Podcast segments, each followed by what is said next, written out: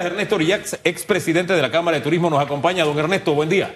Buenos días, un gusto estar aquí con ustedes hoy. Hombre, siempre bienvenido. ¿Cómo está el sector eh, turismo con relación a lo que ha sucedido en el trimestre por la pandemia de la COVID-19? Vemos una reactivación económica, eh, cifras positivas al cierre de este año. ¿Cuál es el escenario en el sector turismo? Bueno, eh, yo creo que hemos estado en, en- en crecimiento. Definitivamente, luego de esta, de esta pandemia, el sector se ha venido recuperando y, y ha venido dando pasos hacia la dirección correcta, eh, reactivando muchas de las empresas y no solamente también reactivando lo- los empleos y, y generando nuevos empleos. Yo creo que eso es, es lo más importante y donde debe- deberíamos enfocarnos, ¿no? Eh, estamos, eh, desde la Cámara Nacional de Turismo, estamos muy enfocados en, en la capacitación, en la certificación, en elevar la calidad del producto. El fin de, el fin de semana pasado tuvimos en, estuvimos en el Valle, luego en, en Pedací, en Chitré, viendo y reuniéndonos con empresarios del, de- del interior y básicamente viendo también oportunidades que se están generando eh, no solamente en la ciudad, sino también en el interior del país, que van a ser muy interesantes para, para el cierre del año y el año y los próximos años que, que vienen. ¿no? ¿A cuánto ha incrementado la ocupación hotelera en este mes de diciembre? Mira, eh, el mes todavía de diciembre no lo tenemos, pero en definitiva eh, se está viendo ya ocupaciones que están rozando los 52, 54, 55%, con ocupaciones, con mejores ocupaciones. Eh, y obviamente eh, eso va a cambiar y va a, y va a ir en, en- positivo, sobre todo probablemente lo que va ser el mes de diciembre, enero, febrero y marzo, que son generalmente temporada alta en Panamá debido a que la mayoría de, de- de la- de los visitantes que vienen del norte vienen huyendo al frío y vienen a lugares cálidos como Panamá, sobre todo el mercado norteamericano y el mercado europeo, y eso nos da una inyección económica importante en el sector eh, y en el país, ¿no? Cerramos este año teniendo todavía hoteles eh, cerrados. Eh, en ese balance, ¿cuál es la cifra que ustedes manejan? Mira, Hugo, estábamos hablando de un- cerca de un 25% en, en- en- en números absolutos de habitaciones. Yo te diría que eso se ha venido reduciendo y en diciembre probablemente estamos, vamos a estar rozando el, el 20%. Eh, significa que, que ya hemos, que solamente alrededor del, no solamente todavía es importante, es un número importante, cerca del 18-20% de los hoteles o de la cantidad de habitaciones que teníamos en Panamá no han podido abrir.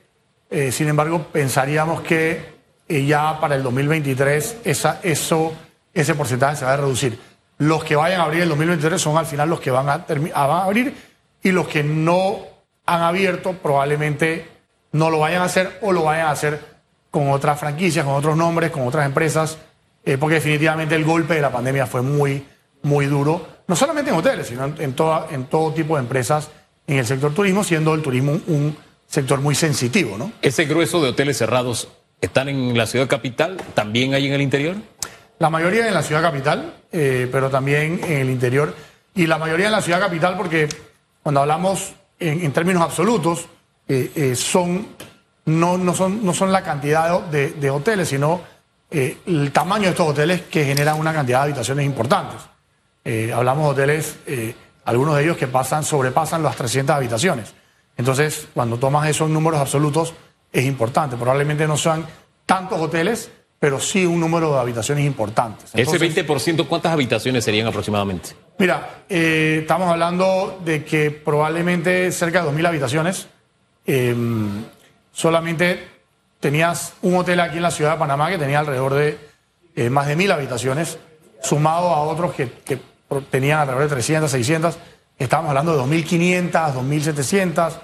Y probablemente por eso te decía que ese número va, va- va a ir bajando porque algunos de ellos ya están ya- o tienen planes de, de- de ab- de abrir y otros obviamente abrirán con, como dije anteriormente, con otras marcas. Denos esa buena noticia. ¿Cuáles están así en el horizonte ya dando señas de que van a abrir pronto? Bueno, eh, yo te diría que hoteles, hoteles grandes como, como por ejemplo eh, el, el Hotel Hard Rock eh, ya está en- en- en- viendo la, la posibilidad de, de abrir, inclusive abrió su centro de convenciones para algunos eventos que se dieron. Ese hotel es el hotel más grande que tiene la ciudad de Panamá, es un hotel de, de más de mil habitaciones. Eh, está el Hotel Marriott también, que entiendo que también está viendo la posibilidad de, de, abrir el Marriott Panamá. Eh, y hay otros hoteles eh, que todavía no, no estamos claros, pero pensaría yo que ya están también viendo las posibilidades de ver cómo, cómo pueden nuevamente reactivar sus operaciones. ¿no? Así que eso, eso definitivamente es positivo y definitivamente debemos entender la importancia que tiene el turismo en no solamente la reactivación económica, sino en la creación de nuevos empleos. El, porque el turismo, al, momento que esos hoteles abran, Hugo, automáticamente estamos, estamos teniendo nuevos empleos disponibles en el país. Así que, y no solamente hoteles, como dije anteriormente, operadores, arrendadores de carros, guías, empresas eh, de servicios. entonces el turismo eh, es realmente una gran regadera que, puede apoyar muchísimo al país y al crecimiento de la economía de, este mismo. ¿Qué se espera para el próximo año? 2023 ya tienen la agenda de las convenciones que son importantes para el tema de la ocupación hotelera. Este año se registraron muchas y viene ya el periodo electoral donde partidos políticos hacen sus eventos en los hoteles, hacen también convenciones.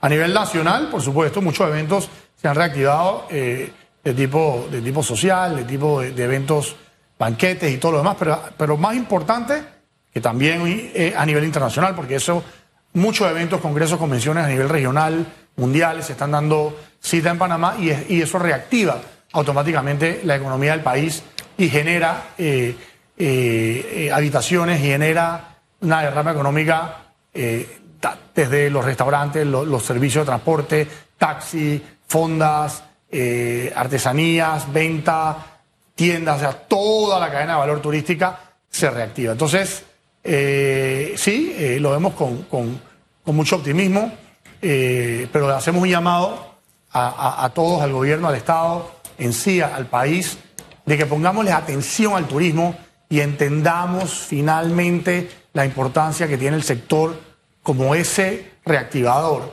al, volverse una turista, una, un... Yo siempre digo lo mismo y, soy repetitivo de que, de que ser una política de Estado. Y cuando digo una política de Estado me refiero a que las decisiones que se tomen en el país tienen que ser pensadas a futuro, viendo el turismo como esa esperanza de poder posicionarse, porque al, mismo tiempo nosotros estamos viendo el turismo como una oportunidad, pero también los otros países están compitiendo por ese, por ese visitante, ese turista. Fíjese, los otros países compitiendo, y yo no sé en qué medida esto que le voy a decir nos resta competitividad. Y cada vez que esto se pone sobre el tapete, yo recibo mensajes del sector turismo que dicen, no digas eso, mira que le hace daño al sector, este es nuestro país, tenemos que apoyarnos. y suena muy bien. Pero tenemos que hablar de esa realidad. Hacer turismo en Panamá no es barato. Es más, los panameños que tienen alguna posibilidad dicen, hey, me sale más barato irme a Colombia que irme a Bocas del Toro o irme a, Boquete. Hace unos días incluso un amigo me dice, oye, tengo que ir a una boda a Boquete. Yo no sabía que era tan caro Boquete. Hacer turismo en Panamá no es barato.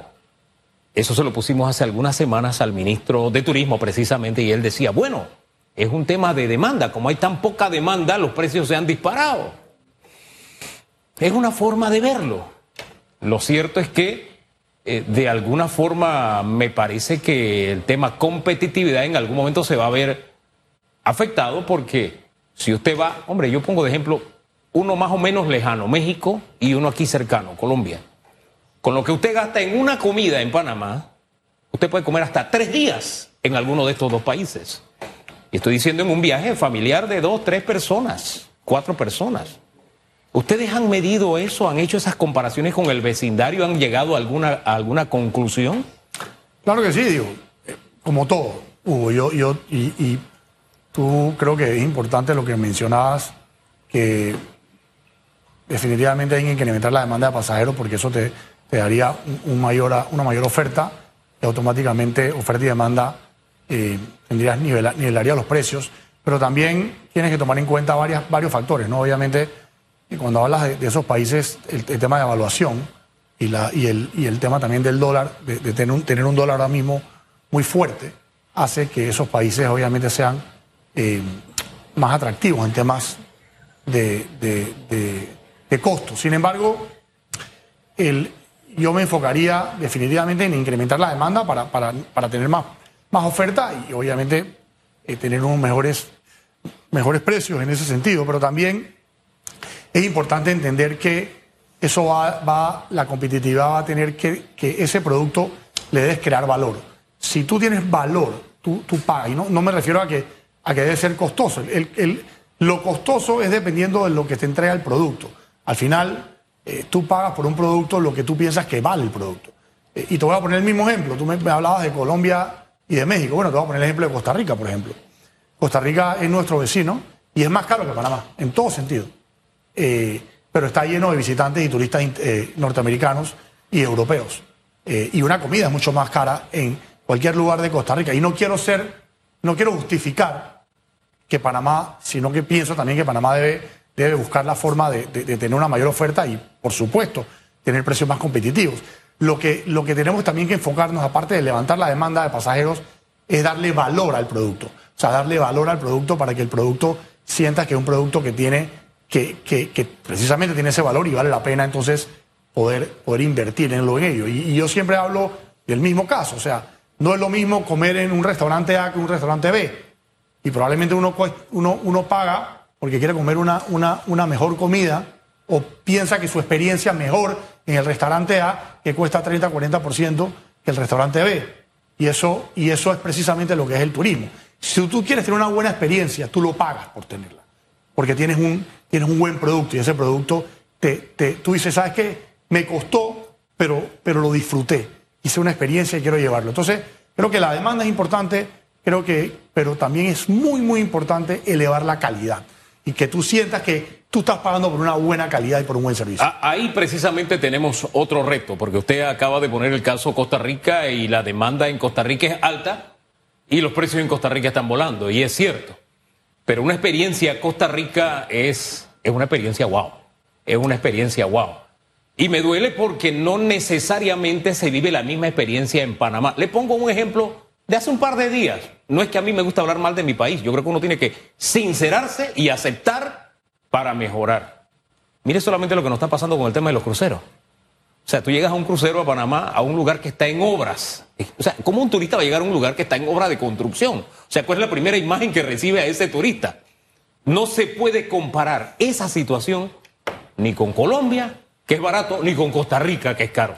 Triste y lamentablemente donde se trata de recibir al turista dando la mejor cara, el mejor rostro, dándole la mejor experiencia. Y que de pronto sí, el que puede y dice, tengo esto para gastar, me siento satisfecho. Pero hay gente que sus vacaciones dice, hey, tengo mil dólares. ¿Qué hago con estos mil dólares para vacacionar? ¿A dónde me voy? Chuso, me voy aquí al lado que está más barato. Pero ese dinero que está perdiendo Panamá. Mire que les dejo los dos extremos para su análisis. Yo, creo que, que, ahí tenemos que ver los nichos de mercado, ¿no? ¿Dónde, dónde estamos enfocándonos y, y, dónde queremos ir? Definitivamente el tema que hablaba de los cruceros es, es, la realidad. Y hablaba yo precisamente hace un rato, por eso decía que el turismo debe ser eh, política de Estado. Si hubiera una política de Estado, no, no, no, no hubiera pasado lo que pasa con, con el eh, puerto de cruceros de, de, Amador. El puerto de cruceros de Amador debería estar listo, el acceso debería estar listo, la terminal, obviamente le va a demorar más tiempo, pero, pero la plataforma y lo que es el el, el, puerto como tal debería funcionar como un reloj. Y hay muchos países y muchos puertos que, que, no tienen terminal o que la terminal no han sido construida y, y, que el puerto funciona muy bien. En el caso, por ejemplo, de muchas islas en el Caribe. Y yo creo que es un tema aquí, sí hubo un tema de, de, de, de error y, de no, de no. Igual lo que pasó en Bocas del Toro con el agua. Es yo, un tema también sí. que tú tenías que, tú tenías que verlo esto. Para eso, para eso se creó un gabinete turístico. Para eso, para eso existe eh, eh, eh, turismo como, como supuestamente como una política de Estado, porque tú tienes que ver esos temas eh, con suficiente tiempo decir, ¿sabes qué? Yo voy a tener esto, lo voy, voy a ver una hoja de ruta y voy a, voy a llevarlo adelante. y, pero sí, Panamá sí tiene buenos productos, Hugo. Total, Mira, no, yo estoy orgulloso de mi país. Yo estuve, yo estuve en el Valle este, el, el viernes, la Cámara Nacional de Turismo está haciendo un programa de certificación para empresas de calidad con la, la Asociación Mundial de Turismo Aventuras y estamos certificando a todas las empresas eh, y se certificó ahí junto a la Autoridad de Turismo la, el, el, el, principio de los mil, sender, el, de los mil kilómetros de senderos. Se, se, hicieron un sendero de 30 kilómetros en el valle, muy interesante, eh, y realmente con una certificación internacional muy buena. Eh, se trajeron a, conferencistas y a, y a, educadores que eh, han, están elevando la calidad del, del, proveedor del servicio. Yo creo que es ahí donde tenemos que ir. Luego, en el sábado, la Cámara estuvo también en, Chitré, en, en, provincias centrales, viendo el tema del centro de convenciones nuevo de, de, la ciudad de Chitré, que es un potencial importante también que tenemos allá, y viendo varios productos que se están desarrollando en el área de Azuero. Eh, y tuvimos un Pedací también, que creo que es un producto muy interesante. Eh, a mí me encanta Pedací, creo que, el que no lo conoce que lo tenga que lo, visite, al igual que, los diferentes productos que tiene Azuero y, alrededor de, del país. Entonces, eh, tenemos, tenemos buenos productos, definitivamente estoy de acuerdo contigo en que tenemos que elevar la calidad del servicio, hacia allá tenemos que llegar y tenemos que incrementar la demanda de pasajeros. El problema más grande que tiene Panamá, y lo repito, y que tenemos que enfocarnos es elevar la demanda de pasajeros. Tenemos que incrementar la demanda de pasajeros hacia Panamá. Una de las cosas positivas que he visto en los últimos días es a través de redes sociales distintos centros comerciales que están abarrotados en Panamá y en el interior del país. ¿Cómo está el tema del turismo eh, de compra? ¿Ha incrementado? ¿Ha disminuido? ¿Cuáles son las cifras? Está muy bien eh, en sentido de que se ha venido recuperando. Las cifras de, de los últimos Black Week y Black Weekend, eh, aunque no, no eh, el último Black Week, aunque no llegó al número del 2019, estaba muy cerca de lo que era el 2019. O sea que estamos hablando de que ya en el 2023 estamos, vamos a, sobrepasar esos números. Eso es positivo. Y me alegro que lo mencionas, porque hablamos mucho de, diferentes turismos. No nos podemos, no nos podemos, nos tenemos que entender que el turismo tradicional de Panamá sigue siendo el turismo de sol y playa, el turismo de compra, el turismo de negocio, el turismo corporativo y el turismo alrededor del canal de Panamá. Nosotros tenemos el producto turístico más impresionante, o la obra de ingeniería más impresionante a nivel mundial y de la región, que es el Canal de Panamá. Y tenemos que sacarle ese provecho. Y, yo le digo a la gente, mucha gente en su lista, eh, eh, de, antes de morir, se dice que quieren visitar el canal. Tú haces una encuesta, se hizo una encuesta algunos años atrás en los Estados Unidos, por ejemplo, y de 10 personas, eh, de los primeros 10 puestos, de las personas que entrevistabas, el puesto noveno era visitar el canal antes de morir. El canal de Panamá. Ojo, pero tú entonces preguntabas la segunda pregunta. ¿Y cómo llegas al canal? Y las personas no sabían, creían que solamente lo podías eh, visitar a través de un crucero o visitar porque era un área restringida, porque era una, una zona militar. Entonces hay trabajo que hacer para generar ese producto y seguir trabajando en el producto del canal eh, y todo lo que tiene Panamá eh, alrededor del canal. Porque a veces la gente dice es que Panamá es mucho más que un canal. Claro. Pero es como que tú vayas a Nueva York y digas, yo voy a, voy a promocionar a Nueva York, pero no voy a promocionar la Estatua de la Libertad. Porque eso, eso es viejo. Y hay muchas cosas nuevas ahí. Sigue, sigue promoviendo la estatua y todo lo demás que, que se vaya desarrollando. hay símbolos que son insustituibles. Así lo hagas en China, lo tengas también en Las Vegas. La Estatua de la Libertad de Nueva York es única.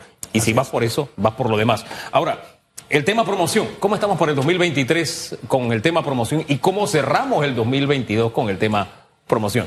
Mira, nosotros estamos trabajando ahora muy de cerca con, el Fondo de Promoción Turística y la Autoridad de Turismo em, y hemos, hemos estado reuniéndonos con ellos, hemos, eh, eh, hemos, le hemos pedido una mesa propositiva donde vamos a crear unas propuestas del sector privado a través de la Cámara Nacional de Turismo para eh, seguir posicionando el país.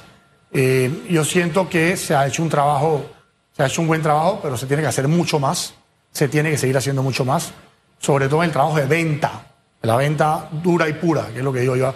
Nosotros tenemos que ir a, tocar puertas y a buscar el negocio.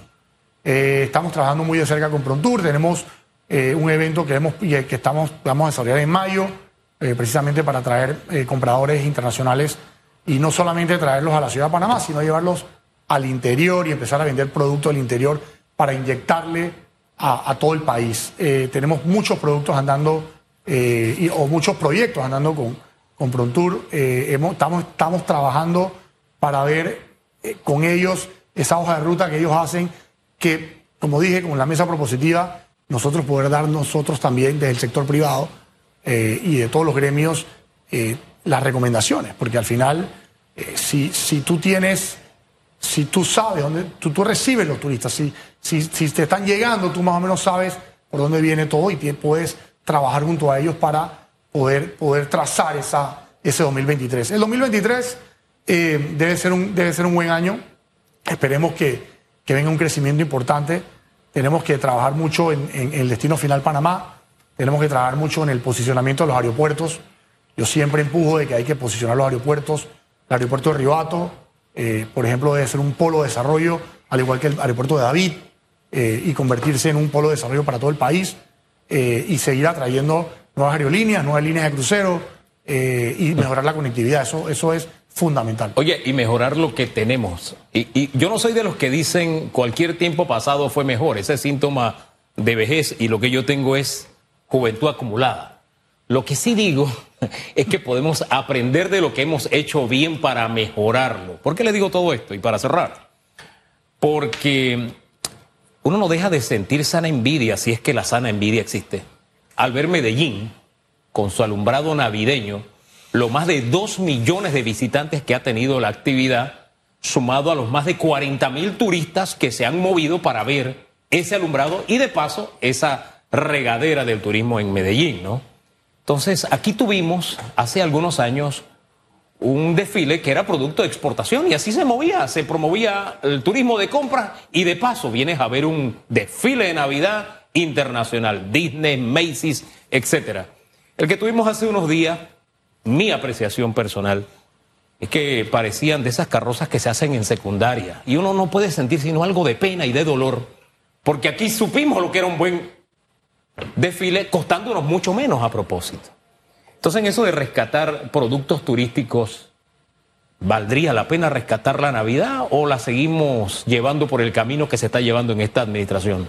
Por supuesto que vale la pena rescatar un producto como la Navidad y que nos convertamos en referentes, como tú bien comentabas, de que sea una ciudad referente en, poner atracciones de primer nivel, eh, no solamente en la Navidad.